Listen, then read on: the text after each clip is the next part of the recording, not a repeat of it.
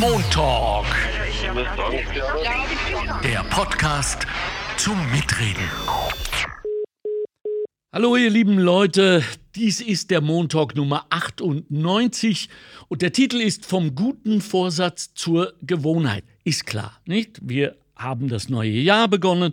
Die äh, meisten von uns haben sich irgendetwas vorgenommen, bereits mit einem Teil schlechten Gewissens, weil wir erfahrene Menschen sind, die wissen, dass die allermeisten von uns das nicht durchhalten. Dennoch gibt es uns etwas, wenn wir zu Mitternacht uns das vornehmen. Warum? es möglicherweise schiefgehen wird, ob das überhaupt ein schiefes Gehen ist und warum wir das so tun, wie wir ticken als Menschen, das wird uns eine absolute Fachkraft heute geben. Ja, ich würde fast sagen, ein Überflieger. Toni Inauer ist unser Gast heute hier im Studio, im Montauk-Studio. Und der Anlass ist nicht nur die guten Vorsätze und das neue Jahr, sondern auch das, wie ich meine, sehr gelungene Buch von Toni Inauer, das er uns dann jetzt gleich vorstellen wird. Es heißt Ein neues Leben. Untertitel vom guten Vorsatz zur täglichen Gewohnheit, wie du fit wirst, besser schläfst, ganz wichtig, dein Gewicht hältst, noch wichtiger, und deinen Alltag verbessert. Das halte ich für das Wichtigste. Zwölf Lektionen für Körper und Seele. Warum es zwölf sind, hat auch einen Grund. Darüber werde ich auch mit Toni sprechen. Herzlich willkommen im Montalk, Toni Inhauer. Servus Alexander, vielen Dank für die nette Einladung. Ich bin gespannt auf deine Fragen. Ja, ja. Zunächst einmal äh, Glückwunsch. Es ist das wievielte Buch? Es ist mein viertes Buch, ja. Viertes. Ähm, genau, ja. Und das. Und Springer respektabel. Normal machen wir nur zwei Durchgänge. Ja, genau, richtig. Ja, die Probeflüge äh, rechnen wir mit. Insofern mhm. äh, stimmt das schon. Die Zahl 12 ist ja fast Gewohnheit bei dir, gell? Weil es gibt ja. die zwölf Tiroler. Ja, es gibt auch die zwölf Apostel, es gibt die zwölf Monate. Ja, aber. zwölf Tiroler. Das ist so der Vor war der Vorläufer und eigentlich der, genau. äh, der Auslöser auch für dieses Buch, weil das natürlich ein Bewegungsbuch war, also ein Pocket-Programm mit Tierübungen, die man überall äh, machen kann und ja. nicht viel Zeit braucht dafür, keine Geräte. Und trotzdem sind natürlich dann doch einige vom Glauben abgefallen, weil sie nicht dran geblieben sind am guten Vorsatz. Und da hat mir das zu reizen begonnen. Wie könnte man das beschreiben? Warum manche Leute gute Vorsätze besser umsetzen als andere? Nehmen wir uns zu viel vor, Toni? Grundsätzlich glaube ich, äh, gehen wir ein bisschen leichtfertig ja. äh, damit um. Äh, und äh, ich überlege mir es recht gut. Und ich habe da so gespiegelt immer im Spitzensport, weil da sind wir schon ein bisschen Weltmeister im Umsetzen von guten Vorsätzen. Man sagt natürlich auch, Sportler haben mehr Willenskraft und, und mehr Beharr Beharrlichkeit, aber es, die, die Sache liegt ein bisschen anders, es ist ein bisschen raffinierter. Den Sportlern wird ja auch sehr viel geholfen. Wir haben ja im normalen Leben nicht Trainer und ja. Äh, Psychologen und äh, und äh, was weiß ich was, Teammanager rund um uns und Physiotherapeuten, wenn wir sie uns nicht äh, ganz bewusst auch äh, sozusagen äh, zurechtrichten, dann haben wir das nicht. Und der Sportler hat das alles und darum tut er sich auch leichter so, mhm. beim Vorsatz, bei Laune zu bleiben und dann letztendlich äh, das auch langsam in die Tat umzusetzen. Ja, ich fange mal gleich mit einem Thema an, das mich persönlich wahnsinnig interessiert, das uns alle interessieren sollte, weil wir sind mittendrin Veränderung. Ich brauche dir nicht sagen, äh, in welchen Zeiten wir jetzt leben, ob das ist digital, äh, digitale äh, Transformation oder künstliche Intelligenz etc. Es wird nicht ohne unser aller Veränderung gehen. Also ich glaube, die Zeiten sind vorbei, in denen wir glauben, dass wir ad personam, ganz persönlich an den Veränderungen vorbeikommen, respektive, dass sie für uns gemacht werden, sondern wir müssen mhm. uns alle jetzt verändern. Und ich will jetzt nicht darauf eingehen, äh, warum wir so viel Angst davor haben, warum wir so change aversiv, also wir wollen nicht Ja, wir wollen uns nicht mhm. verändern und das hat auch seine guten Gründe. Allein jetzt müssen wir es. Die Veränderungen, die du in deinem Sport, in deinem Leben, aber vor allem diese eine große, riesige Veränderung, über die du auch in deinem tollen Buch schreibst, nämlich der Change vom, ich weiß gar nicht, was vor dem V die, halt, die V-Haltung war. Hat da überhaupt einen Namen Klassisch, gegeben? parallel, Stil.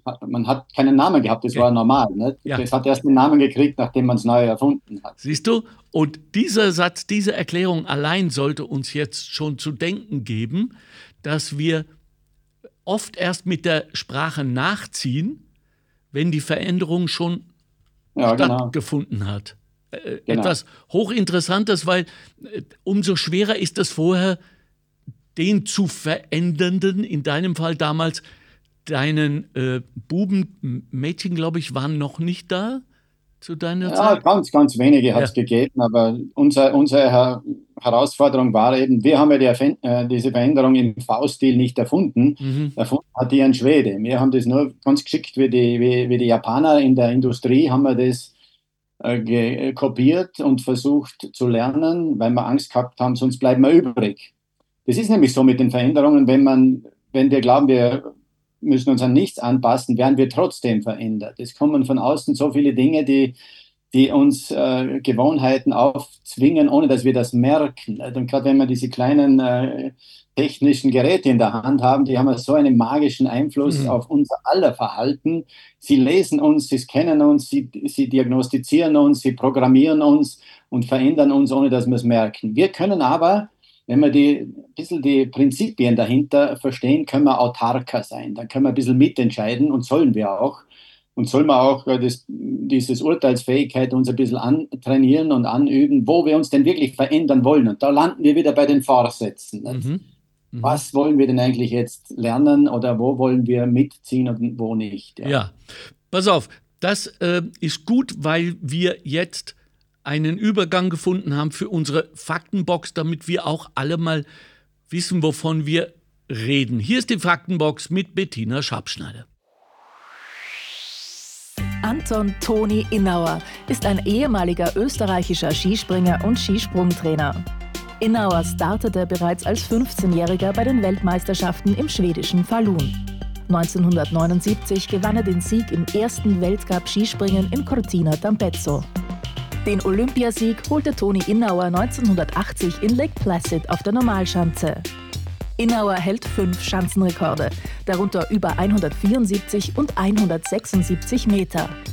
Als Cheftrainer führte Innauer von 1989 bis 1992 die österreichischen Skispringer zu neuen Erfolgen. Er war es auch, der das österreichische Team auf den neuen V-Stil umstellte. Innauer ist Autor mehrerer Bücher. Zuletzt ist das Buch Ein neues Leben erschienen. Quellen Wikipedia und toni-innauer.at. So, ich hoffe, du warst zufrieden mit der Darstellung. Genau, ja, bis auf Schanzenrekorde, es waren die Weltrekorde, es sind natürlich auch Schanzenrekorde gewesen, aber da war ich besonders stolz, weil bis dahin eigentlich kein Skispringer der Welt so weit geflogen ist, wie, wie ich damals mit den 176 Wahnsinn. Und, und das für jemanden, der ja grundsätzlich höhenängstlich ist oder war. Ja, es, es stimmt, prinzipiell. Ja. Ich bin als Kind einmal fast abgestürzt mit meinem Bruder mit Gummistiefeln in einer verregneten Felswand reinspaziert, ohne dass wir gewusst haben, dass da eine gibt im Wald. Und wenn mein Bruder, der ein Jahr älter war, immerhin elf, nicht gesagt hätte, Toni, du schaffst das, hätte ich mich dort fallen gelassen. Und sowas sitzt in einem ganz tief drinnen. Sobald es ein bisschen Höhen, höher wird, kann ich auf der Schanze hinten, habe ich nicht gut runterschauen können, wenn es da 50 Meter runtergegangen ist. Vorne war, habe ich gewusst, durch die Geschwindigkeit kriegt die Luft eine andere Konsistenz. Ich kann mich da halten mit meinen Bewegungen und so weiter. Da habe ich mich wohl gefühlt. Wenn ich da 100 km/h habe, dann hat, war die Luft äh, wie Wasser und da kann man dann ein bisschen sich drauflegen und leiten. Und das hat mir Sicherheit gegeben. Nach vielen Jahren allerdings erst. Ja, ja, ja, ja, eben. Also, weil du deinen Bruder in der Klamm damals angesprochen hast. Äh, was machen wir, wenn wir in Situationen kommen, in denen wir reagieren müssen und es ist niemand da? Hast du einen Tipp? Kann, kann ich selbst mein Bruder sein? Ja, im besten Fall schon, wenn man, man, wenn man vorbereitet ist. Wir sollen mal schauen, dass wir tunlichst nicht in Situationen kommen, die uns, die uns überfordern. Das ist äh, Lebensgeschicklichkeit, mhm. die uns zu viel überfordern. Ein bisschen was darf schon da sein. Mhm. Zum Beispiel jetzt in meinem Alter, ich bin auch im Regelpensionsalter angekommen, da schaue ich, dass ich Risiko reduziere, ja. weil ich nicht mehr in jeder Hinsicht so total, ich bin relativ gut beieinander, aber nicht mehr so geschickt und so reaktionsschnell wie mit 20 oder wie mit 30. Ja. Und dann ist also die beste äh, Versicherung in solchen Situationen ist doch, wenn wir Programme uns antrainiert haben, sei es indem wir eine Sprache können, wenn wir in ein fremdes Land kommen, oder indem wir grundsätzlich mit Menschen umgehen können, wissen, wie man jemanden etwas fragt. Ja. Solche Skills helfen uns wahnsinnig, wenn wir irgendwo unter Druck und ein bisschen Stress haben, äh, dass man weiß, wie man zum Beispiel auf Englisch fragt, wie das vielleicht heißt, wenn ich es auch mhm. nicht weiß. Dann komme ja. ich einen Schritt ja. Ja, ja, ja, ja. Äh, ich frage das auch deshalb, weil übersetzt auf die Arbeitswelt ist es ja eigentlich das, was wir meinen mit Solidarität, nicht? Dass wir in den, in den Betrieben, an den Arbeitsplätzen auch äh, uns Gleichgesinnte suchen, die uns auch stützen und die wir stützen können. Also es ist, genau. glaube ich, wichtig und wesentlich. Das ist ein wichtiger Punkt, auch ein Kapitel meines Buches da. Im ja. neuen Leben geht es auch darum, dass wir immer, wenn wir uns verändern wollen, äh, wenn wir unseren Vorsatz nehmen, wir uns halt viel leichter tun, wenn wir das, wenn wir uns helfen lassen. Ja. Wenn wir mit jemandem reden, der sich vielleicht besser auskennt, sei das äh, ein Arzt, sei das ein Psychologe, sei das ein Trainer, sei das ein Gitarrlehrer, ja. der einfach einen Vorsprung hat, ein Golf-Pro, der mir wirklich in meinem Dilemma einen Ausweg zeigen kann, weil er das selber alles schon erlebt hat und wenn ich Glück habe, auch noch pädagogisch talentiert ist und aus mir sowas äh, merkt, was zu mir passt. Ja. ja.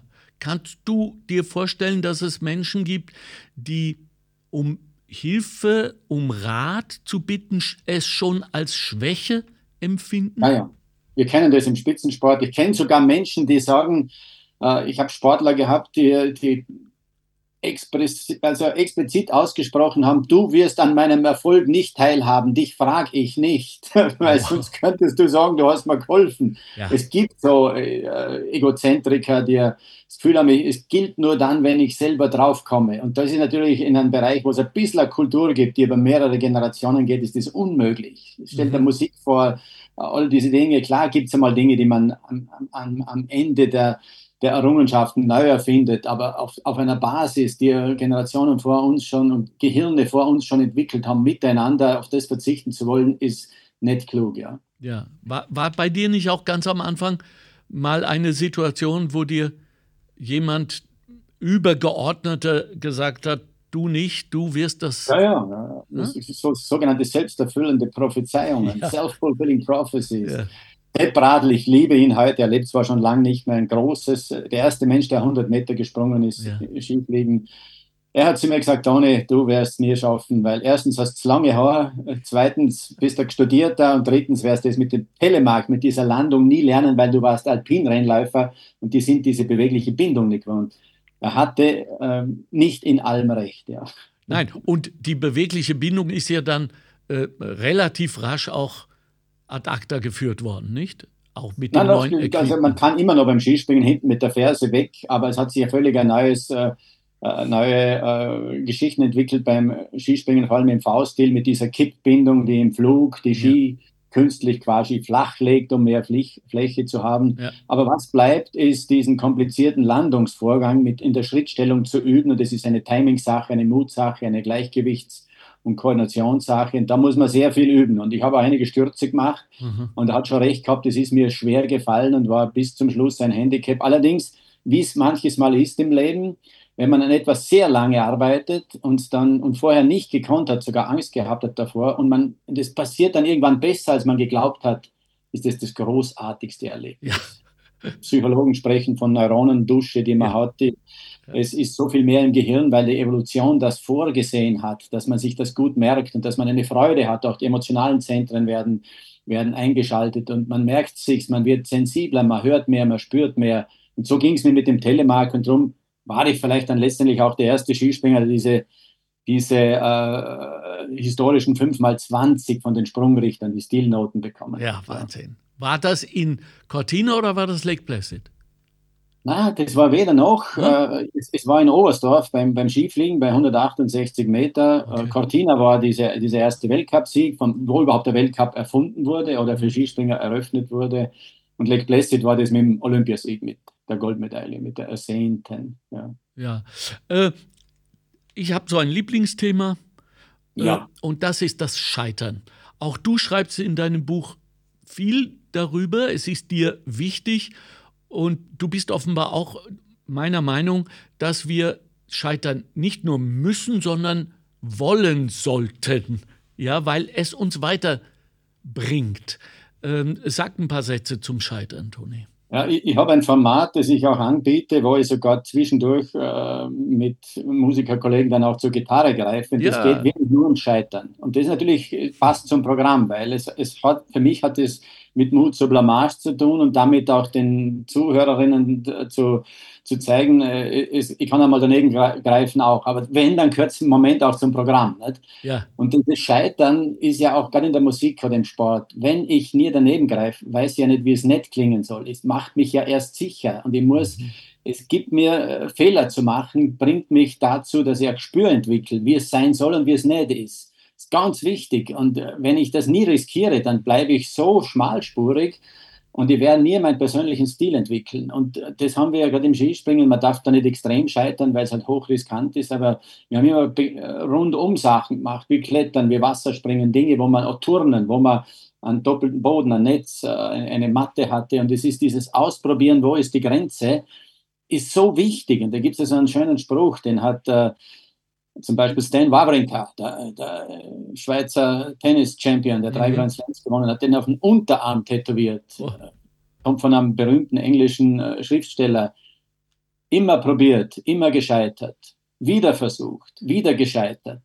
Besser gescheitert. Besser gescheitert. Besser scheitern, das ist es, weil uns Scheitern eben unheimlich viel darüber lehrt, wie die Wirklichkeit beschaffen ist. Ja. Dazu müssen wir scheitern. Wir müssen die Nuancen des Unterschieds hören und spüren, mhm. damit wir dann das Gespür fürs Optimum und fürs Perfekte, fürs Gute wirklich entwickeln können.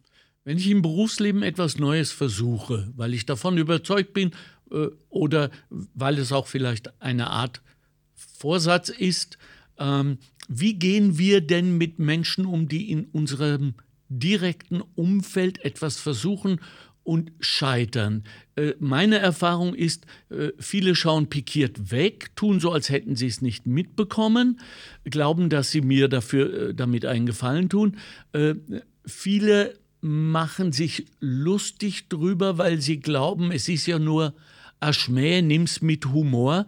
Was hast du dazu zu sagen? Es sind Flugzeuge schon abgestürzt, weil äh, so stolze Kapitäne gab, die, ihre Co-Piloten dermaßen unter Druck gesetzt haben, dass sich die nicht getraut haben zu sagen, hey, jetzt hast du dich getäuscht. Gut, dazu Bist muss man natürlich, verzeih, dass ich sage, dazu muss man natürlich sagen, das war eine äh, asiatische genau, Linie. Ja. Und, äh, und da gibt es eben, oder gab es damals auch im Cockpit diese Hierarchie, dass der Co-Pilot den Piloten nicht korrigiert. Und dann haben sie auch, und das finde ich so als Sprachfreak unglaublich interessant, ja aufgrund dieser Erkenntnis die Sprache auf Englisch im Cockpit umgestellt und damit war das Problem erledigt. Oft ist eine Kleinigkeit, oder? Entschuldigung, ich habe die unterbrochen. Kleinigkeiten. Aber worum es wirklich geht, ist, äh, Alexander, das ist ganz wichtig, auch wieder zu meinem Buch. Äh, es gibt einfach unterschiedlich gute Lehrer, auch Eltern, alle, wo es darum geht, Wissen irgendwo zu übermitteln, Meister, Gesangslehrer. Ja. Wie, wie schaffe ich es, einem, einer jungen Sängerin, einem, einem Sportler, dieses Warten, bis, wenn man sich was vornimmt, wenn man seine Stimme verbessern möchte, wenn man die Intonation verbessern möchte, wenn man, wenn man ein schweres Stück lernt, wie schaffe ich es, diese Zeit zu warten, zu überbrücken, das Warten erträglicher zu machen? Ja. Indem ich richtige Portionen rauslege, dass ich ihn nicht zu viel auf einmal versuche lernen zu lassen, dass ich, dass ich Verständnis dafür, dass ich ihm erkläre, dass ich auch gescheitert bin, dass es Geschichten gibt, Narrative, die, die, die es darstellen, dass er weiß, wie ich auch im Dreck gelegen bin und gewartet habe und nicht mehr dran geglaubt habe. Aber ich kenne auch diese Phase als guter Trainer. Ich weiß das. Du bist verzweifelt, du kannst dir nicht einmal vorstellen, dass das irgendwann klappt. Ja, du glaubst, genau. du wirst immer nur schlechter. Und da sind eben äh, gute Manager, gute Coaches, die sind so wichtig. Und die sind aber auch selten genug, weil vielfach liegt halt auch dem Lehrer und so weiter sein eigenes Image viel näher, als wie das Gespür für, den, für das Helfen, für den, der gerade auf dem, auf dem Prozess ist. Und gute Psychologen wissen einfach, wie wichtig das ist und in guten Kulturen, im Sport oder in, in, in der Kultur oder, oder im, im, im Handwerk ganz besonders auch dieses Meister, Geselle, Lehrling, diese, die, diese ganzen Nuancen. Da geht es eben auch darum, fordernd gleichzeitig, aber auch äh, aufnehmend, äh, einen gewissen äh, aufzufangen, jemanden, ihm zu, das Gefühl zu geben, sobald der Mensch sich verstanden fühlt, kriegt er Kraft aus sich selber. Hm. Beginnt er auch sich selber was zu schöpfen das, entdeckt, was in ihm eigentlich da ist. Sobald man ihm die Zuversicht gibt, da kommen eh gute Sachen. Und das ist immer ein, ein ganz spezifisch ein hochwichtiger Prozess. Ja. Also auch Den ich mir selber übrigens auch haben kann mit meinen Selbstgesprächen. Wir führen ja sehr gerne auch die Selbstgespräche, die wir von strengen Lehrern und von der strengen Mama, ich auch, ja. äh, im Kopf haben. Sie, du lernst es nie, so ungefähr bist du ein Koffer. Und wir sollten diese Selbstgespräche auch etwas gefühlvoller und, und, und achtsamer und wertschätzender führen. Das hilft uns wahnsinnig. Ja, Empathie ist nicht nur immer nach außen gerichtet. Genau. Ja, ja. An alle Führungskräfte gerichtet. Toni, du schreibst in deinem Buch, dass du zum Teil oder damals sehr unorthodoxe Wege gegangen bist, um zu gewissen Resultaten mit deinen Jungs zu zu kommen. Äh, du hast Volleyball gespielt mit ihnen, kommt man nicht drauf, dass Skiflieger Volleyball spielen sollten. Okay, die ja. fliegen auch manchmal, aber wirklich nur, also weniger. Mit der Sprungkraft hat ein bisschen was ja, zu tun, also so. gemeinsamen. Genau, Krankheit. ja. Aber natürlich auch Teamgeist, nicht? Aufeinander Absolut. achten. Aber was mich am meisten fasziniert hat, du, du hast getanzt mit ihnen. Ja, ich selber habe ein bisschen mit ihnen mitgetanzt. Ich habe schon Profes äh, Professionelle gehabt, äh, die, die das gemacht haben. Das war der Elio Gervasi, den ich da mal geholt habe für Afrodance. Das ist der Schwager meiner Frau. Okay. Und äh, der hat äh, einfach tolle Sachen mit ihnen gemacht. Das war am Anfang, war es ihnen in Wien, würde man sagen, urpeinlich. Ja. Ja und es hat sich dann aber gelegt, wo jeder sich, und da ist es wichtig, dass der Trainer auch mitmacht, dass sich jeder nach äh, äh, besten Möglichkeiten selber auch blamiert und sich aber dann auf die Sache reinlässt. Das ist etwas ganz Entscheidendes. Mhm. Es gibt den schönen Begriff dieser, äh, dieser Shared Attention, dieser Aufmerksamkeit einfach auf eine Sache, wo es nicht darum geht, dass ich möglichst gut ausschaue oder die ganze die ganze Aufmerksamkeit des Lehrers kriegt. Es gibt einfach Personen, die haben das in ihrer Entwicklungsgeschichte nicht gelernt. Die wollen immer, dass, wenn sie im Raum sind, dass sie im Mittelpunkt stehen. Mhm. Die können sich, und das ist dann ganz schwierig, wenn man gemeinsam an etwas arbeiten soll. Dass die Sache sollte, soll so faszinierend sein, dass man sich selber dabei vergisst. Und das lernt man relativ früh. Als Kind muss man das lernen. Wenn man immer an Mutters Rockzipfel hängt mhm. und, und immer sich quengelt, damit man von ihr wahrgenommen wird, und, und einfach lästig ist, damit man nicht auf die Sache schaut, dann lernt man das nie. Das ja. ist etwas ganz Entscheidendes. Und das war auch beim Tanzen so.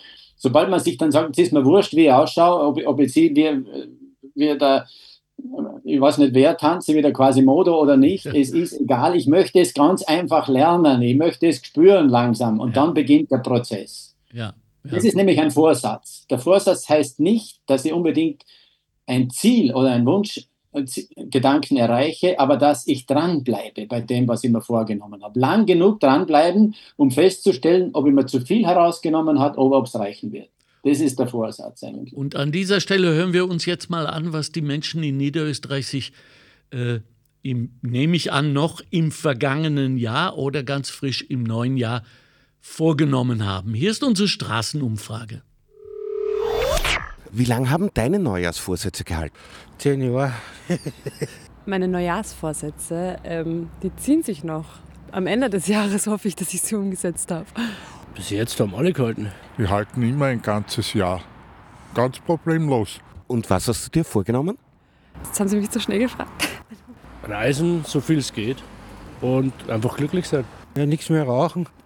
Einen Halbmarathon mit einer gewissen Geschwindigkeit zu laufen. Ein anderer Neujahrsvorsatz war eben an der Selbstständigkeit arbeiten. Und ja, das waren immer so die zwei größten, würde ich sagen. Keine Brokkoli, keine Kohlrüben und keine gekochte Leber. Und wie motivierst du dich da dazu? Man muss sich nur zwingen. Naja, ich denke einfach ein bisschen ans Outcome, würde ich sagen. Also einfach so das Ziel vor Augen zu haben. Und ich glaube, wenn man einfach so sich ähm, erreichbare Ziele nimmt, sozusagen, dann kann man das, glaube ich, ganz gut umsetzen. Wie lange kann ich gar nicht sagen, weil ich habe mir gar keine richtigen Vorsätze nicht genommen. Ich habe überhaupt gar keine gemacht. Und warum nicht? Weil ich glaube, ich dafür brauche ich keine Neujahr, um irgendwelche Vorsätze zu machen. Das ist, äh, die mache ich oder die mache ich nicht. Ich habe eigentlich mir gar keine vorgenommen. Und warum nicht? Mache ich schon seit Jahren nicht. Ich versuche eh das ganze Jahr über so zu leben, ähm, wie ich es für gut befinde. Da brauche ich nicht speziell zum Neujahr etwas. Weil ich finde, dass ich nichts ändern brauche. Ne? Was ist dir äh, am stärksten jetzt aufgefallen?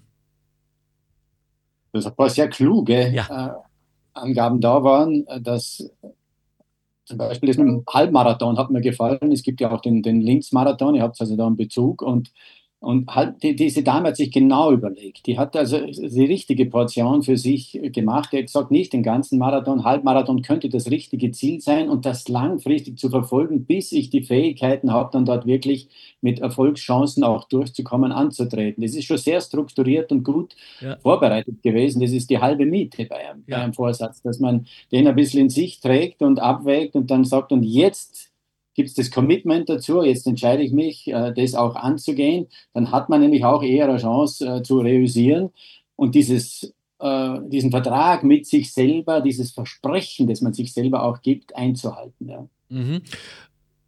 Jene, die gesagt haben, ich nehme mir nichts vor, ich habe mir schon seit zehn Jahren nichts mehr vorgenommen, er- erinnern mich eigentlich an diese Haltung, die ich nicht so gut finde, nämlich ähm, äh, wenn ich nichts versuche, kann ich auch nichts falsch machen. Genau, ja, ja, das gibt es natürlich. Das ist ein Selbstschutz, der Ja. vordergründig funktioniert, im Hintergrund aber passieren ganz andere Mechanismen. Wir sind einfach auf so vielen äh, Ebenen werden wir reguliert. Äh, wir kriegen nicht alles bis ins, ins Großhirn rauf, dass wir mit, das mitkriegen. Ich denke nur an, an Fernsehen, an, an Social Media, an Zeitungen. Alles ist wichtig und gut. Aber äh, ob wir das alles immer so, wenn wir uns gar nichts vornehmen, wenn wir nicht ein bisschen ein Schutzschild uns und eine gewisse Skepsis und einen Filter aufbauen, dann äh, wären wir schon recht. Und das ist auch vielen recht, muss man sagen. Das sind, äh, ist vielen recht, dass wir uns, wenn's, wenn wir uns da nicht allzu viel denken, sondern und uns ist ja heute noch viel ärger geworden in den ganzen Blasen. Wenn ich richtig Medien lese, die gut recherchiert sind und auch eine Vielfalt da ist, ist noch was anderes, als wir, wenn ich mich in den Blasen nichts vornehme und da wunderbar treiben lassen für allem, von allem, was mich gerade anspricht, ja, dann bin ich mittendrin und meine Urteilsfähigkeit trübt sich zusehends. Ja. Ja, ja. Äh, Ich glaube auch, ich halte mittlerweile die äh, Blasenstruktur in unserer Gesellschaft für eines der gefährlichsten Phänomene, weil nichts weitergeht. Nicht? Man sitzt äh, mit jenen Menschen zusammen, die ohne dies deiner Meinung sind. Und eine äh, Philosophin hat vor kurzem mal in einem Podcast äh, gesagt, wir sollten tunlichst bald umlernen, dass wir Gespräche führen, nicht um zu gewinnen, sondern um zu lernen. Ja, das ist ein schöner, schöner Ja. wichtiger Satz. Ja, Äh, hat mich total gefreut. der, mit, mit dem ich versuche, mich äh, jung zu halten. Ja. Ab und zu zu gewinnen ist nicht schlecht, weil Ja. man mag sich dann auch wieder, wieder fordern und. Man kann nicht von jedem gleich viel lernen. Ja. Das darf man auch auf der Hut sein. Ja. Ja, ja. Aber wenn wir zu viel wollen, das hast du ja schon mal jetzt äh, angedeutet, kann es sein, dass es so schief geht, dass wir in ein Burnout rutschen. Leider ein Phänomen im Arbeitsbereich, das grassiert. Hast du Erfahrung damit? Ich glaube, in deinem Buch gelesen zu haben, dass es dich einmal mindestens, vielleicht sogar zweimal, wirklich Ja. erwischt hat. ja, also nicht ganz. Ich bin bis zum Knöchel mit einem Bein drinnen gestanden, Okay. glaube ich, schon so bildhaft darstellen zu können. Habe mir aber rechtzeitig äh, auch Hilfe gesucht. Das kenne ich einfach aus dem Spitzensport, dass ich als Sportler, da gibt es den Begriff auch, nur der, der heißt dort Übertraining. Okay. ist sehr gefährlich, gab es schon bevor es Burnout in der Arbeitspraxis als solchen Begriff formuliert worden ist. Übertraining heißt einfach mehr zu trainieren, als der Körper regenerieren kann über einen längeren Zeitraum und dann wird man regelrecht körperlich krank dabei. Ich habe das aber als, äh, nicht als Sportler, sondern später kennengelernt, als, als äh, Trainer, als Sportdirektor mit der Gesamt-Workload-Kombination mit Familie, mit, mit drei Kindern, mit äh, quasi Wohnraum schaffen und alles in einem in einer äh, ganz äh, überladenen äh, Lebensphase. Und da habe ich gemerkt, das mit der Willenskraft, man beginnt nämlich dann, wenn man auf das Burnout zusteuert, ganz wahnsinnige Scheuklappen zu entwickeln und immer mehr mit Willenskraft, mit noch mehr Arbeit, mit noch weniger Freizeit, mit, mit, mit Zwang versucht man aufzuholen und merkt nicht, dass dann auch weiteres wichtiges Thema gute Nacht, Schlafen, mhm. keinen Schlaf mehr hat, äh, niemals die Zeit hat, so wie jetzt. Ich gönne mir jeden Tag, wenn es geht, mein Mittagsschläfchen, meinen Powernap, diesen Mini-Urlaub während, während den Tag, auf den ich mich freue, das meine Belohnung auch ist. All das sieht man nicht mehr und äh, man erschöpft sich, man äh, verliert die Kreativität, man verliert das totale Interesse an, an, an anderen Menschen, an dem, was sie denken. Man möchte es nur noch durchboxen, man glaubt, man kann die Dinge nur noch selber machen. Ja sieht die Ressourcen nicht. Und äh, da gibt es ja schöne Skalen, die man, äh, die einem Psychologen auch geben und die man auch im Internet heute findet, diese zwölfteilige Burnout-Skala, um sich selber einzuschätzen, wo bin ich denn? Und ich war da schon knapp zweistellig, würde ich sagen. Ja? Und, äh, und das merkt man dann auch, weil man, man ist dann nicht mehr in jeder Phase, gut, das hat mit dem Alter auch zu tun, man braucht länger für Regeneration. Wenn man ganz tief wieder hineingreift in die eigene Leistungsfähigkeit, dann merkt man, Erholungsphasen dauern lang, ich, ich, ich schaffe das nicht mehr, ich, ich brauche schnellere Pause. All diese Dinge sind mir nicht unbekannt. Ja. Hm. Als Führungspersönlichkeit, also als Trainer allemal, aber vielleicht sogar auch als Sportdirektor, hattest du da nicht auch die heilige Pflicht, darauf zu achten, ob jemand in diese Burnout-Falle äh, schlittert und äh, hast du dann auch die Verpflichtung gehabt, diesem jungen Mann beizustehen? Ist das umsetzbar? Weil ich lese in klugen Büchern, dass Führungspersönlichkeiten heute im Wirtschaftsleben am Arbeitsplatz sehr wohl die Pflicht haben, darauf zu achten, dass jene Persönlichkeitsstrukturen, die so gerne geben, äh, die nicht Nein sagen können mhm. und dadurch ins Burnout schleifen, dass sie die entdecken und zurückführen. Was sagst du? Ganz ein wichtiger, selten ausgesprochener Gedanke, der aber äh, hohe Bedeutung hat. Im Sport beginnt es natürlich mit der Erstellung des Trainingsplans. Wir versuchen einen Trainingsplan so zu erstellen, dass der auch regenerierbar ist. Dass das, man muss natürlich eine Steigerung einplanen, dieser, dieses Phänomen von Superkompensation, den Körper zu belasten, so viel zu belasten, dass man es am nächsten Tag mit Pausen reinholen kann, aber nicht ganz die volle Pause, dann wieder was draufsetzen und dieses Belastungsdynamik nennt sich das, ist ganz, ganz entscheidend. Und jede Führungspersönlichkeit, jeder Manager sollte das haben. Eine Zeit lang hat man glaubt, man kann immer noch die Zitrone mehr ausquetschen. Es geht ja noch. Ich brauche nur die Karotte noch höher hängen und die Spuren und tun dann und werden und, äh, und, und, werden noch. Und siehe da, ist, man hat noch einen höheren Umsatz und ja. kann noch mehr Arbeitszeit. Und nur langsam merkt man, und die jungen Leute lernen uns das auch heutzutage, die weigern sich. Ja ist ganz, interessant. Es hat sich völlig umgedreht. Wir haben weniger Arbeitskräfte und die sagen, ich mag nicht mehr unbedingt 65 Stunden in der Woche arbeiten. So wichtig ist mir das nicht. Der Spieß hat sich ein wenig umgedreht. Aber wir haben diese Pflicht. Und um ganz konkret die Frage zu beantworten, ich habe zu Trainern gesagt, jetzt ist Feierabend, du arbeitest zu viel, du schläfst zu wenig. Ich habe Trainer gehabt, ohne Namen zu nennen. Die haben mir erklärt, sie kommen mit vier Stunden Schlaf locker aus. Ja. Solange sie super erfolgreich sind, ja. funktioniert das. Weil jeder Tag ist sexy, ist geil. Am nächsten Tag ist, tun sich nur tolle Dinge. Man kann die Interviewpartner sich aussuchen. Man ist gefragt. Ist, man hat äh, Angebote aus der Werbung. Die Sportler bringen einen Sieg nach dem anderen. Und, und wenn das aber dann wegfällt, dann kommt die unter Umständen die bittere Rechnung. Und man, kein Mensch kommt mit so wenig Schlaf aus. Es ist, es ist keine Tiefschlafphase da. Man hat zu wenig davon. Und darum habe ich mich damit auch intensiv beschäftigt. Was ich auch möchte, ich möchte für Menschen, die das noch mehr interessiert, ich habe eine riesen Literaturliste, wo man nachschauen kann, was gibt es denn dazu zu sagen, mhm. was haben die Leute geforscht dazu.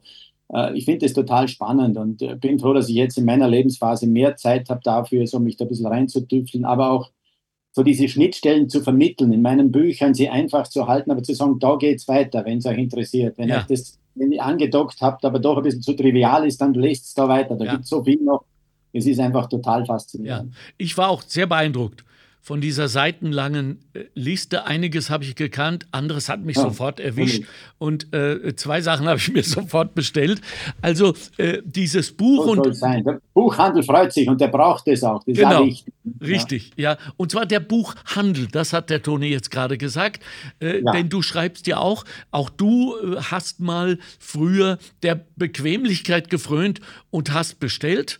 Äh, Logisch, das war ja total äh, spannend ja, und, ja. Und, und, unheimlich toll, wenn am nächsten Tag das Backel da gelegen ja. ist. Ne? Ja, aber dein Argument, warum du jetzt das nicht mehr machst, ist, weil du nicht schuld dran sein willst, dass Buchhandlungen eingehen, dass Menschen diese schönen Berufe nicht mehr ausüben dürfen und weil du es, wenn ich dich richtig verstanden habe, als integrativen Teil unserer Gesellschaft äh, siehst, dass wir weiterhin lesen. Die Kids tun sich schwer mit den Devices. Auch das ja. ist etwas, was dir offenbar sehr am Herzen liegt.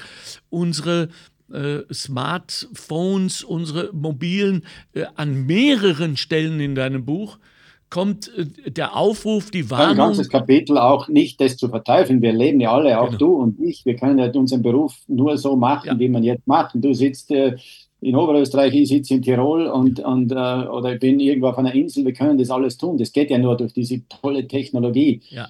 Aber sie soll uns nicht, äh, sie soll uns nicht verarmen. Sie soll, äh, soll eine Bereicherung sein. Um das zu bedienen und richtig zu nützen, müssen wir eben auch auf der Hut sein. Und äh, äh es wäre ja, das ist ja, wenn, wenn alles so in die Richtung von TikTok und so weiter geht, wo die, wo man, wo die Aufmerksamspanne nur noch so kurz ist, ja. das, das schneidet uns ja teilweise ab von unseren höchsten Kulturgütern wir haben zwar unsere Eltern, die kann man sich nicht aussuchen, aber mhm. schon die, die Stoiker haben gesagt, das ist keine Ausrede. Mhm. Es haben so kluge Leute Bücher geschrieben, das sind meine geistigen Eltern, ich kann sie mir aussuchen. Die haben, die haben Monate und Jahre dazu verbracht, das toll zu formulieren und das ist, das ist konserviert in guten Büchern, aber da muss ich mich ein bisschen länger konzentrieren können als wie eineinhalb Minuten. Ja. Und dann kann ich da was rausholen, das meine Persönlichkeit verändert mitunter. Und das, das möchte ich, dass das so bleibt, weil es, weil es den Menschen in seiner, in, in seiner tollsten Entwicklung äh, Stufe eigentlich auch ausmacht, dass er geistig äh,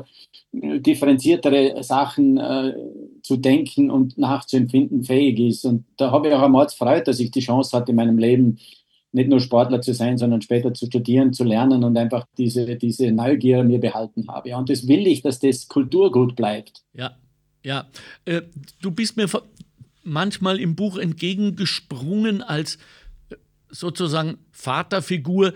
Bei mir leicht, ich hatte nie eine, also ich suche mir die schnell aus, indem du immer wieder gesagt hast, kein Handy am Essenstisch, kein Handy am Nachtkastel, Du willst also wirklich eine Art Brandmauer ziehen, sodass wir lernen, die Dinge zu benutzen, wenn wir sie wirklich brauchen. Du sagst auch in deinem Buch, es sind Tools, es sind Instrumente, es sind genau. keine personalverlängernden Maßnahmen. Ja, es, es, sind leider schon alles, gell? Aber wir können es halt steuern, wo, de, wo, was im Vordergrund ist und was im Hintergrund ist. Es liegt bei mir, kann auch sein, dass es einmal da liegt, aber grundsätzlich habe ich, ich, ich möchte mich nicht davon dominieren lassen. Ich mhm. bin fasziniert über all die Tricks, weil die klügsten Leute, weil auch am meisten Geld zu verdienen ist, no, na, nicht. Ja. Die sind in diesen großen, äh, junger Freund von mir, der bei Apple, bei Google und überall schon war ja. und, und mittlerweile aber auch ein Buch darüber geschrieben hat, äh, dass äh, äh, wie gefährlich das unter Umständen ist. Ja? Und, ja. Äh, und diese, da möchte ich einen kleinen Beitrag leisten. Ein anderer guter Freund, der Fritz Weilharter, Sportpsychologe und, und äh, Organisationsentwickler aus, aus Linz, der die neue Elite geschrieben hat und, und äh, einfach darauf pocht, wie wichtig es ist, dass wir auch analoge Dinge, dass wir über, über Musik, über Sport, über Handwerk, über, über Tanzen etc., Lesen, alle diese Dinge, die, die analog, die greifbar sind, weil unser, unser Denken hat sich ja über die Hände, begreifen hat ja sehr viel mit, damit zu tun, was mhm. wir motorisch auch machen, auch von der Sprachgeschichte her. Und äh, es ist gut, dass sich Leute darauf stürzen jetzt und warnen, äh, weil im anderen Bereich, äh, den wir auch brauchen und der sich ja toll weiterentwickelt und den wir überall brauchen werden und nützen werden, aber wir sollen es halbwegs bändigen können. Das ist äh, einfach eine Botschaft, die, die mir wichtiger. Ich lese auch wahnsinnig gerne ein Buch wie von, von Tonio äh, Schachinger, der diese Echt, Echtzeitalter, Echtzeit, äh, wie heißt Echtzeitalter geschrieben hat, ja, über einen jungen Gamer, der Games of Thrones da Weltklasse ist, aber noch ins ins Theresianum geht in Wien quasi und, und mehr verdient als wie seine Professoren. Ja. Hat mich ein bisschen an Stamms erinnert, wie es ja. man einen Skifahrer oder Skispringer gegeben hat, der das dickere Auto hatte als wie, der, als wie, der, äh, wie die Lehrer. Nicht? Ja. Und, äh, da ist natürlich viel drinnen und die besten Köpfe sind da drinnen. Und wenn sie aber verantwortungsvoll sind, dann dann äh, wissen sie auch, wie man damit umgeht ja, und warnen wann, auch manches Mal davor. Wann fängt Erziehung an? Ich frage dich das als dreifacher Vater, ich frage dich das als, als Trainer, langjähriger Trainer, auch als Revolutionär. Wann fängt diese Art der positiven Einflussnahme auf ein Leben an? Ja, unser Jüngster ist 34 geworden gestern. Hm. Äh, also der, der Zug ist abgefahren, Alter. Ja, ja. da geht es auf kollegialer Basis noch bestenfalls. Ja, genau, ist, da dreht sich auch manches Mal um. Ja. Er versteht von manchen Dingen mehr als ich, ist der bessere Rechner und, und, und, und versteht auch zum Beispiel vom Golf, was mir wichtig ist, sehr viel, hat ein irrsinniges Auge und die Erziehung geht in die andere Richtung da schon teilweise. Ja. Aber es beginnt halt natürlich ganz, ganz früh. Wenn man Entwicklungspsychologie hat, habe ich auch schon ein bisschen unterrichtet. Ich war ja auch Lehrer. Es beginnt äh, mit dem, was man Babys an, an, äh, an Informationen, an Reizen einfach äh, zukommen lässt. Körperkontakt, äh, Licht, Schatten, all diese Dinge. Da gibt es wunderbare, hochinteressante Experimente. Und wir haben natürlich sehr viel mit unseren Kindern versucht zu machen. Heute weiß man wieder viel mehr darüber. Mhm. Und es beginnt vor allem damit, äh, wenn man über Erziehung redet, dass man weiß, das, was am deutlichsten rübergeht, ist, dass die Kinder letztendlich unbewusst nicht nur das, was wir ihnen so gern äh, hinein implementieren würden in ihre Gehirne, sondern was wir eigentlich vorleben, wie ja. wir unsere Aufgaben, unsere Probleme und woran wir Freude haben, diese Dinge, die sind Erziehung auch. Ja. Das muss uns bewusst sein. Ja, ja. Äh, wo du sagst Kinder, das berühmt berüchtigte Marshmallow-Experiment kommt auch in ja, deinem Buch vor. Erzähl uns kurz, was damit gemeint ist, wie du dazu stehst und ich sage dir dann das Problem, das ich damit habe. Das, die österreichische Variante heißt der, der, der Keksversuch. Ja. ja ich, ich sage einem Kind, das drei, vier Jahre alt ist, äh, ich komme in das Zimmer und sage, da hast du ein gutes Keks. Ich gehe jetzt nochmal raus. Und wenn du so lange wartest damit, das Keks zu essen, bis ich wieder reinkomme, dann bringe ich dir ein zweites Keks mit. Und dann wird das Kind sogar gefilmt, was, das haben die Amerikaner eben gemacht, vor, vor, vor 70 Jahren wahrscheinlich schon. Und da gibt es einfach Kinder, die essen das sofort, weil sie, sie schauen es an und können nicht widerstehen, essen das sofort, denken sie, ist vielleicht eh wurscht. Es gibt solche, die, die schaffen es, das Keks nicht zu essen, lenken sich ab oder sind, man weiß nicht genau warum wenn man sie filmt, dann sieht man, dass sie nie aufs Keks schauen, sondern ja. dass sie immer daneben oder sie umdrehen und irgendwie, sie merken, wenn ich es anschaue, wird es schwieriger. Ja. Und dann hat man diese Kinder, diese zwei Gruppen, die Keks-Sofortesser und die, die Lustaufschieberinnen, hat man lebenslang untersucht und hat festgestellt, dass diese Fähigkeit eine Grundcharaktereigenschaft zu sein scheint, die dann sich widerspiegelt in der, in, in der Kategorie der Schulabschlüsse in der Kategorie äh, von Alkoholabhängigkeit, ob sie Raucher werden oder nicht, ob sie auch sogar ähm, uneheliche Kinder, auch in der Statistik hat sich das gespiegelt, dass die, die Lust auf Schub eher besser verstehen, weniger im Schnitt. Äh, Kategorie des Universitätsabschlusses. Äh, mhm. In allen Bereichen waren das, wenn man so will, Menschen, die mit ihrem Leben ein bisschen besser umgehen haben können. Der Schluss daraus, den sie gezogen haben, ist also diese, diese Fähigkeit, auf etwas warten zu können, das mehr verspricht, einfach eine grundsätzliche Voraussetzung ist, Dinge zu lernen, äh, nicht auf alles reinzutappen, äh, hat mit Intelligenz nichts zu tun. Mhm. Und es ist wesentlicher als der Intelligenzquotient für den Erfolg, den Menschen im, im Beruf und, und im Leben haben. Mhm. Das ist hochinteressant, wie ich finde. Und jetzt bist du dran. Ja, pass auf, das Problem, das ich mit der Marshmallow-Nummer habe, ist die Belohnung. Ja. Ja, äh, denn im Arbeitsbereich zum Beispiel, äh, gibt es ja das leider allzu häufig, dass, wenn wir bei dem Beispiel bleiben, äh, der Keks liegt da, ich habe ihn nicht genommen, habe schon danach gegriffen, auch diese Kinder gab es ja, äh, die dann im letzten Augenblick zurückgezogen haben, weil sie sich besonnen haben. Äh, und dann kommt aber kein zweiter, sondern es, es, es, kommt ein Erwachsener rein, nimmt den ersten auch noch weg und sagt so, ich, ich brauche den Keks jetzt für die nächste Gruppe. Das gibt es im Arbeitsbereich sehr, sehr oft. Ja, also die falsche Haltung, die falsche Philosophie, da wird einfach über Leute hinweggegangen und sowas.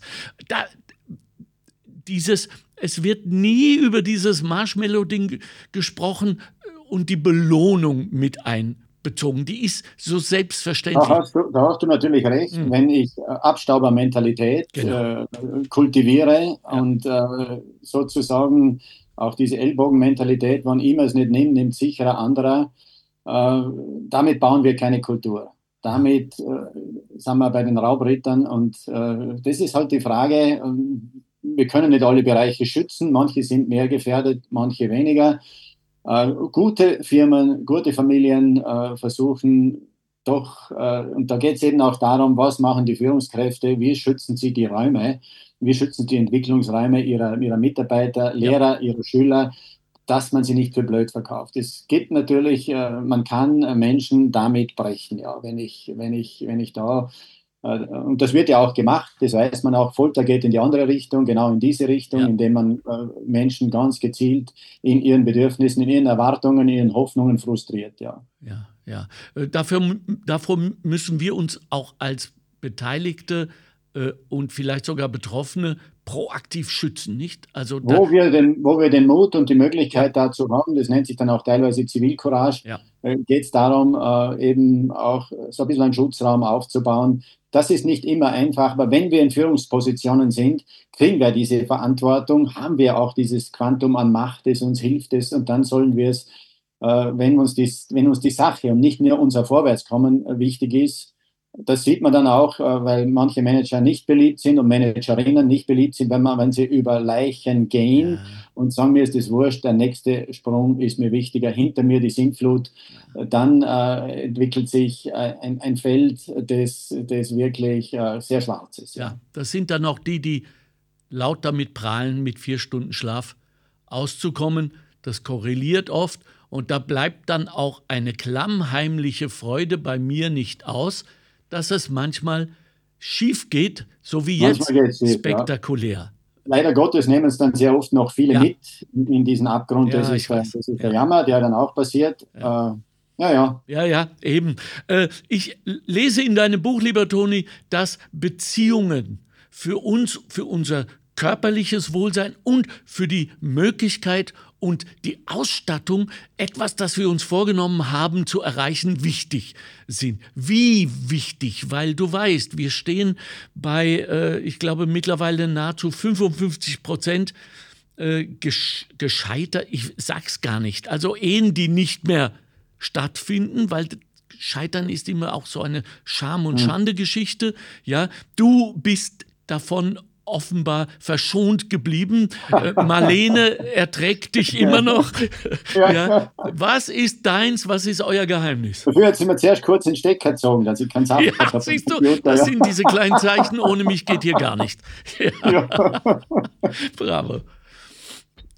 naja, das ist, äh, wir, hat, äh, wir sind ja in, in, in, dieser Generation, äh, dass wir Erich Fromm noch kannten und die Kunst des Lebens. Ja, schön. Äh, dass das nicht nur mit Verliebtsein und Schmetterlingen, sondern auch mit sehr viel Arbeit und ja. auch mit diesem mit diesem Warten können, bis es wieder gut wird, obwohl man immer so recht dran glaubt, ja. sich manches Mal aber auch Hilfe holen in der Phase. Ja. Also wir haben schon auch den, die eine oder andere Seminar und Buch gelesen und, und Dinge gemacht gemeinsam und, und werden das vermutlich wieder machen irgendwann, weil es ist immer eine neue Phase, die sich in, in einer langen Beziehung ergibt, so, so toll das ist, dass man halt äh, gemeinsame äh, Erinnerungsinhalte teilen kann. Das kann man nur mit Menschen, mit denen man zig Jahre ja. das auch erlebt, erlitten, erfreut hat. Ja. Ähm, äh, es ändern sich die Situationen. Plötzlich hat man keine Kinder, dass das gemeinsame Interesse war, wo man sich mit Shared Attention drauf ja. konzentriert hat. Jetzt ist man sich selber wieder wichtig und wie kommen wir dann aus miteinander, wenn wir plötzlich nur noch uns selber haben. Äh, kann nur sagen, mit viel Freiraum, gegenseitigem Verständnis und so weiter ist einmal sehr wichtig, aber das ist eine schwierige Phase dann, wenn man äh, beruflich äh, ein bisschen äh, ruhiger tritt und, und sich dann gegenüber äh, sitzt und sagt, der hat ja gar keine Haare mehr und nicht mehr so lange schöne Federn wie früher. Ja, ja, dafür sind die Falten viel tiefer geworden. Ja, viel ja. tiefer, ja. Ja, ja, ja. Äh, Kommunikation, glaube ich, also das ist meine Erfahrung, Kommunikation ist da ein Keyword.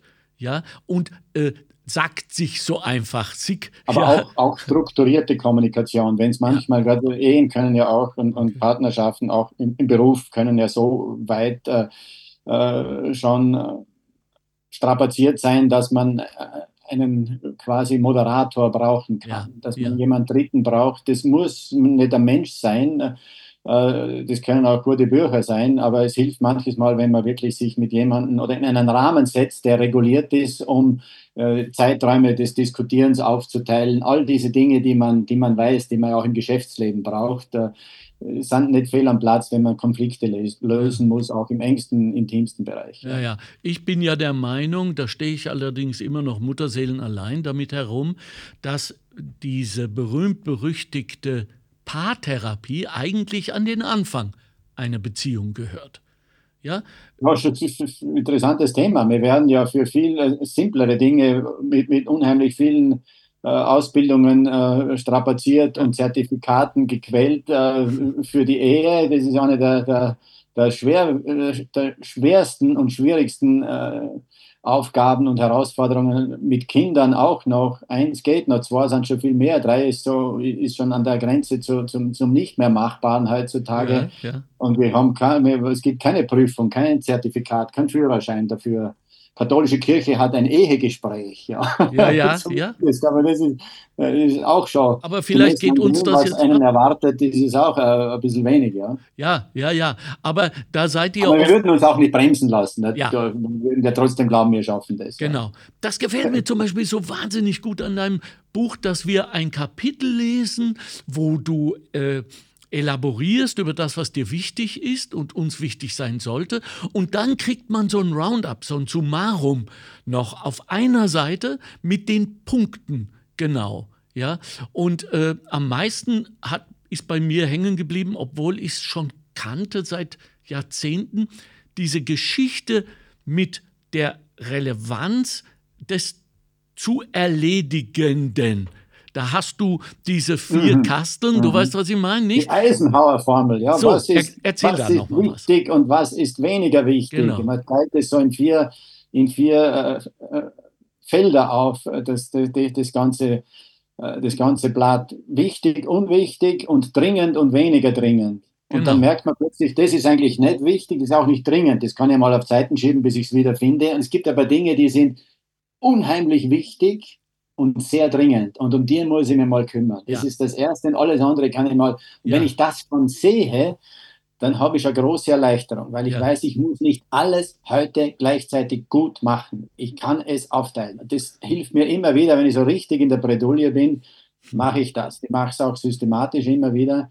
Aber sind diese Dinge bitte nicht auf meinem Mist alle gewachsen? Das hat Eisenhower erfunden. Mein der Christian Seiler hat gesagt, wir brauchen diese Zusammenfassung. Und seine, auch seine, seine Frau, die bei uns Presse und alles macht und dazu schaut, dass wir, dass wir auch wirklich äh, die, die Deadlines einhalten. Äh, die weiß, wie man Bücher auch strukturiert, dass sie dann auch so gut leserlich sind. Ich bin für Inhalte natürlich zuständig, für Beispiele und so weiter, ja. aber die Strukturierung, da hilft es mir wahnsinnig. Dafür brauche ich auch eine Assistentin bei mir im Büro, die mir meine Sachen so äh, aufarbeitet und, und ja. die, den Kalender pflegt ja. und äh, nicht zu reden von zu Hause auch, wo das natürlich auch seine Bedeutung hat. Mhm. Einmal mehr, das Leben ist Teamwork. Auch, ja, unbedingt. Ja, und, und, und Kommunikation. Du bist einer, der den Mist rausträgt, nicht? Also, weil du es sportlich siehst, im wahren Sinn des Wortes. Du schreibst irgendwann mal, äh, scheiß auf den, äh, auf den Aufzug, äh, nimm Treppen, äh, schau, dass du dich so viel bewegst und äh, wenn du den Müll rausträgst, sind das auch schon wieder 20, 30, 50 Kalorien. Ja, genau, das ist das ist Kapitel Blending, nicht? wie Genau. man das mischt, wie man das so, äh, ohne dass man es merkt, äh, das kann man auch mit Sprachen lernen, die halt dann im Auto statt, statt irgend- irgendwas zu hören oder, oder äh, dass, dass man da Sprachen lernt oder, oder dass ich stehen bleibe auf der Auto. Das mache ich wirklich. Ich bleibe, wenn es geht, jede Stunde bis eineinhalb Stunde bleibe ich stehen, wenn ich nicht im Zug fahre, was ich eh viel lieber tue, Ja. und mache zehn Minuten Übungen aus meinen zwölf Tirolern, dieses, jenes, ein paar anderes, die ich natürlich früher vom Skispringen gekannt habe. Und, und schon geht es mir anders. Das hineinzumischen, das. Äh, ich gehe dann trotzdem gerne mal ins Fitnessstudio, aber dann habe ich so das Gefühl, wenn ich zu nichts mehr komme am Tag, Ja. und setze mich dann zum Schluss vielleicht noch vor dem Fernseher noch hin und mache 20 Minuten Gymnastik, dann, dann ist das äh, körperlich, motorisch, für mich ist der Tag super gelaufen, ohne dass ich, dass ich mich umgezogen habe dabei. Also dein Buch, abschließend gesagt, ist äh, ideal für arbeitende Menschen, weil sie auch zur kreativen, regenerativen Pause aufruft, gleichzeitig aber unser Mind äh, settet, wenn man so will, da, dass wir auch andere Perspektiven zu unseren Themen entwickeln. Das bist du für mich eigentlich, so ein Perspektivenguru. Nicht umsonst wirst du ja so wie ich höre, sehr, sehr gern und häufig äh, von Wirtschaft und Industrie gebeten, diese. Ja, ja, schon. Dann muss ich manches Mal äh, Zusammenhänge, die Sie eh schon wissen sollten, äh, aus dem, über, die, über die Bande, über den Spitzensport noch einmal sehr strukturiert näher bringen und, Ja. Und dann auch äh, davor warnen, dass man das Ganze auch mit Augenmaß, äh, gemessen an dem, was ein Mensch leisten kann, was auch unsere Natur, was unser Planet verträgt. Ja. Bin auch der Mahner manches Mal ganz gerne, auch in diesen ganz großen, die, die äh, teilweise wenig Bahnhof und Bremsen kennen, weil sie einfach ihre Shareholder haben, die am Ende was haben wollen davon und äh, wo man, wo es ihnen auch gut tut, und das spüre ich auch, dass, dass wir wirklich die Zuhörerinnen und, und, und die Mitarbeiter dann froh sind, dass es jemand anspricht. Es muss ja auch einen Sinn haben, was Ja. man tut Bravo. in der Arbeit irgendwas zu, zu sehen, zu spüren, äh, weil die Arbeit entwickelt ja unser Gehirn. Sie macht uns ja auch zu dem, was wir dann letztendlich sind. Und wenn wir immer eine Arbeit mit, mit Widerwillen oder mit einem schlechten Gewissen machen, das tut uns nicht gut. Und das bremst uns ja auch. Und das äh, versuche ich auch äh, ein bisschen so rüberzubringen. Ich kann mir es leisten, weil wenn ich dann von jemandem keinen Auftrag mehr kriege, ist das für mich sehr okay. Ja, ja, da, jetzt werden Sie erst recht reinkommen. Ui, bevor er ganz in Pension geht, brauchen wir nochmal für eine Keynote. Ja, ja. Du, es war wirklich ganz toll. Vielen herzlichen Dank, dass du uns deine Zeit gewidmet hast. Danke für deine Arbeit, danke für deine äh, Veränderungswilligkeit, auch in deiner Lebenslinie. Ein bisschen Neugier ist noch übrig geblieben. So, Das und das ist das, das Wichtige. Dankeschön. Sein Buch heißt Ein neues Leben. Der Autor ist äh, Toni Innauer vom guten Vorsatz zur täglichen Gewohnheit, wie du fit wirst, besser schläfst, dein Gewicht hältst und deinen Alltag verbessert. Zwölf Lektionen für Körper und Seele unbedingt kaufen, verschenken. Es äh, hilft nicht nur einer guten Idee, sondern auch einem guten Typen. Ich danke dir sehr. Grüß deine Familie. Ich habe noch eine kleine Vielen, Überraschung vielen Dank. Für dich. Äh, Das Ja. wird dich freuen. Ich möchte jetzt keinen Spoiler-Alert machen. Das, was wir jetzt hören werden, erklärt sich dann im Buch selber. Also, wenn Sie es wissen wollen, kaufen Sie es. Also, mach's Habe gut, mein Lieber. meine Kleine. Ja, ja, genau. Ciao, ciao, Toni. Servus, Alexander. Baba. Vielen Dank. I saw you just the other day. My, you have grown. Cast my memory back there, Lord. Brown-eyed Sometimes girl. overcome thinking Oh, about yes. Schön. grass Herrlich. behind the stadium with you. My brown-eyed girl. Ist das schön. Herrlich. Ja, das ist Wunderbar. doch Father and Son. Ja. Ja. Kannst du es noch? Oh, we used to sing. Geil.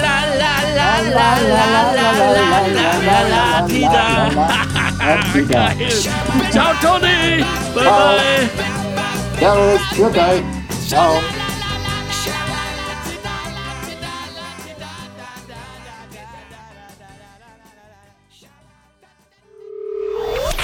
Die Arbeiterkammer Niederösterreich hat eine neue App, die AK Blitz App, ab sofort zum Downloaden. Bleiben Sie am Laufenden, erhalten Sie alle relevanten Informationen und Sie wissen ja, noch nie war es so wertvoll zu wissen, wo man seine Informationen her hat. Die AK Blitz App ab sofort zum Downloaden. Das war der Montalk. Chefredaktion Susanne Karner. Redaktion Mario Gattinger und Karina Karas. Straßenumfragen Christoph Baumgarten. Faktenbox Bettina Schabschneider. Technische Leitung Stefan Dangel. Administration Christina Winkler. Am Mikrofon Alexander Göbel.